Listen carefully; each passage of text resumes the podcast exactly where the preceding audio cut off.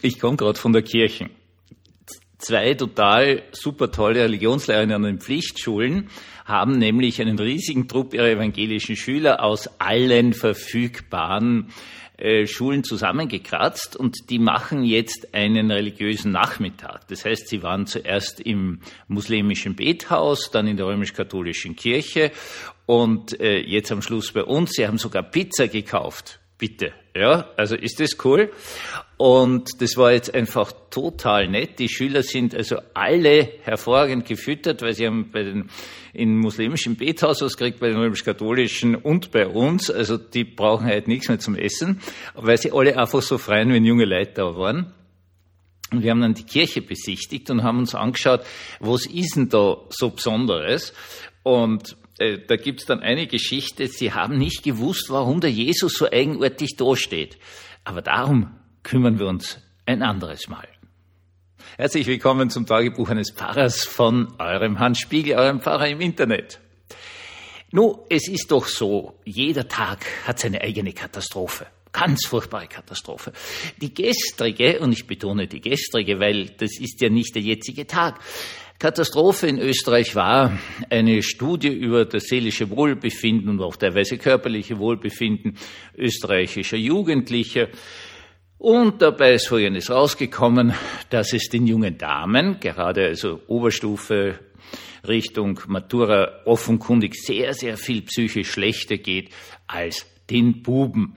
Ich könnte Ihnen das jetzt vorlesen, ich will es Ihnen nicht vorlesen aber wirklich wilde Sachen, Zukunftssorgen und Einschlafprobleme, Durchschlafprobleme, Stress und so weiter und so fort. Und es, es, ist, es ist möglich, das habe ich am liebsten, das war wirklich ein ganz toller Ausdruck, es ist möglich, dass viele der jungen Damen an depressiven Verstimmungen oder gar Depressionen leiden. Jo, möglich ist es. Gut, das war also die Katastrophe von gestern. Heute haben wir eine andere. Ich habe mich heute noch nicht darum gekümmert, was die heutige Katastrophe ist. Aber ich bin doch dieser furchtbar lästige Mensch, der solchen Dingen nachgeht. Erfreulicherweise, eine sehr, sehr gute Direktorin, habe ich diese Studie zugeschickt gekriegt. Also nicht nur ich, sondern alle Lehrer an der Schule. Und habe mir das jetzt angeschaut. Dazu eine andere kleine Erzählung. Wenn ich in diese eine besondere Schule komme, und ich dort an drei Tagen in der Woche jeweils eine Stunde, und dann gehe ich also in den Klassenraum hinein, Ende der Pause, und die brauchen dann immer ein bisschen, bis sie auftauchen, weil das höhere österreichische Schule ist, da, die haben schon eine gewisse Gemütlichkeit, ja, also die sind nicht pünktlich, das, na, das, na, na, das kennen sie irgendwo, keine Ahnung, in Preußen machen, aber ein österreichischer Schüler in der Oberstufe kommt fünf Minuten zu spät, weil er davon ausgeht, dass der Lehrer eh zehn Minuten zu spät kommt, nur der Pfarrer ist immer drei Minuten zu früh dort, aber pff, wurscht. Gut, ich komme da eine und die, der Klassenraum ist leer, bis auf einen jungen Mann nebenbei merkt, immer sehr gepflegt, sehr gut angezogen, sehr schöner Haarschnitt, sehr schöne Brille, äh, ein fescher junger Mann, der rammt da gerade noch zusammen, sagt immer das Gleiche, ich bin gleich weg, ich sag drauf, na kannst du ruhig da bleiben, er drauf, na lieber nicht. Das spielen wir jetzt seit Anfang des Schuljahres. Also eine Form männlicher Annäherung und dann geht er. Und diesmal, wir, wir haben das jetzt schon so oft gespielt, ähm, ich habe gefragt, wie geht's da eigentlich und so, und gesagt, und äh, das muss man jetzt vielleicht für weibliche Zuhörer erklären. Das heißt, A, es ist okay, dass sie mich fragen, das ist immer ganz wichtig unter Männern. Und das passt schon und außerdem, pff, ich reg mich nicht auf. Oh, das, das ist, man könnte es viel, viel länger erklären, aber es geht ihm offenkundig gut. Das, Männer können so miteinander kommunizieren. Wir brauchen nur weniger Worte. Und wenn du jetzt den jungen Mann nimmst und befragst, dann wird er dir genau dieses Ergebnis geben. Also das völlig irre an dieser Studie ist, das ist allen Ernstes so, da werden irgendwelche Klassen dann plötzlich haben die nicht Mathematik, naturwissenschaftliche Geschichten oder halt Religion, sondern dieses entfällt dann und dann sitzen sie im Computerraum und klicken da drauf. Und sie sind in der Schule. Und gerade adoleszente Menschen, männliche adoleszente Menschen sind ja cool. Also das sind sie nicht mehr, das muss ich jetzt sagen. Das gibt jetzt irgendwelche ganz anderen Worte, nur ich bin schon so alt, also meine letzte Information ist cool. Und wenn du die jetzt fragst, wie geht's da, dann sagst du, ja, ja. Und äh, junge Damen dieses Alters geben Auskunft. Und sie geben Auskunft durchaus auch von ihren ganzen seelischen Bedrücktheiten.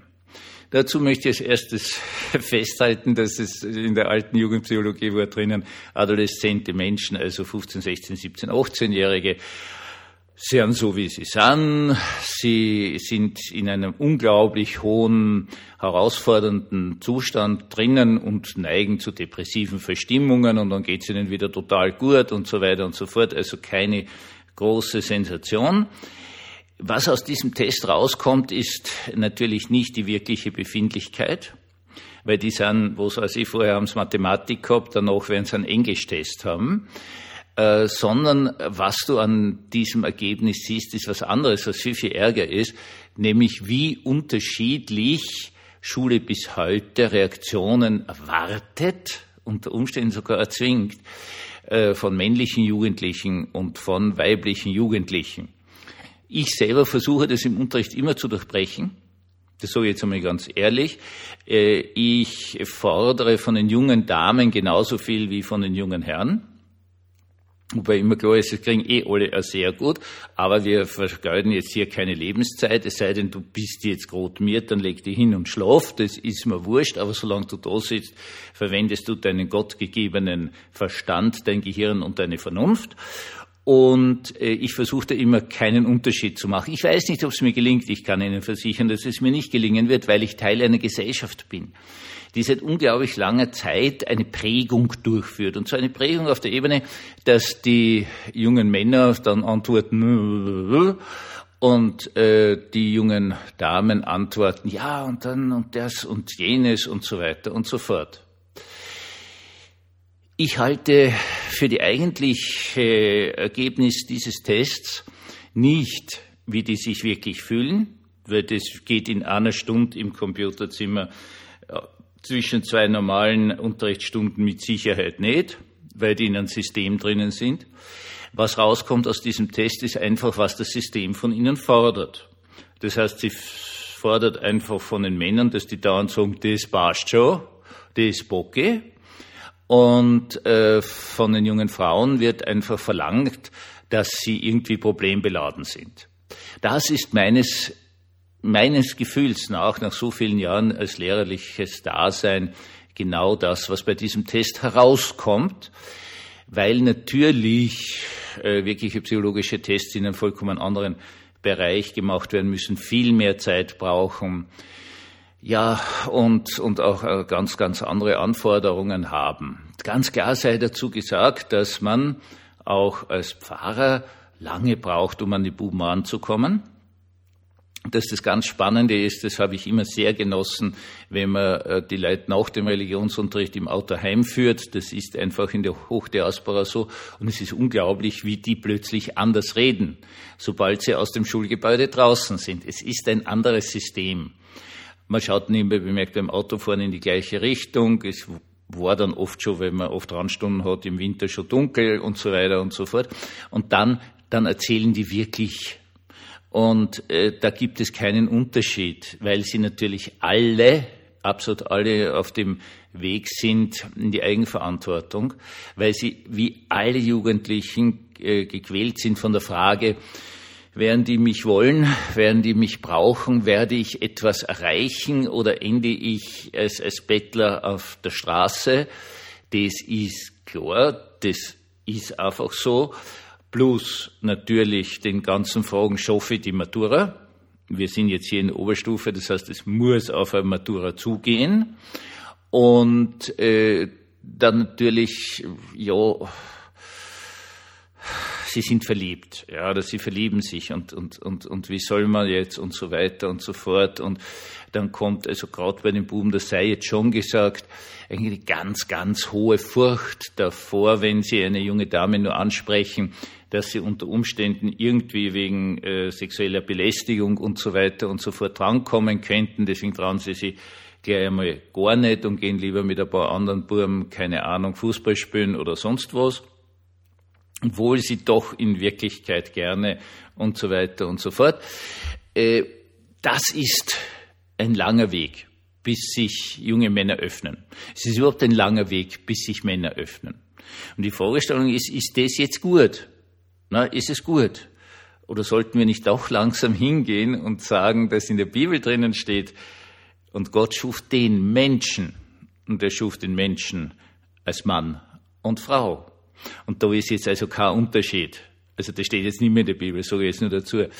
Vielleicht könnten wir doch mal anfangen, unsere Anforderungen an junge Menschen nicht mehr von ihren Geschlechtern abhängig zu machen. Einen wunderbaren gesegneten Abend wünsche ich uns allen.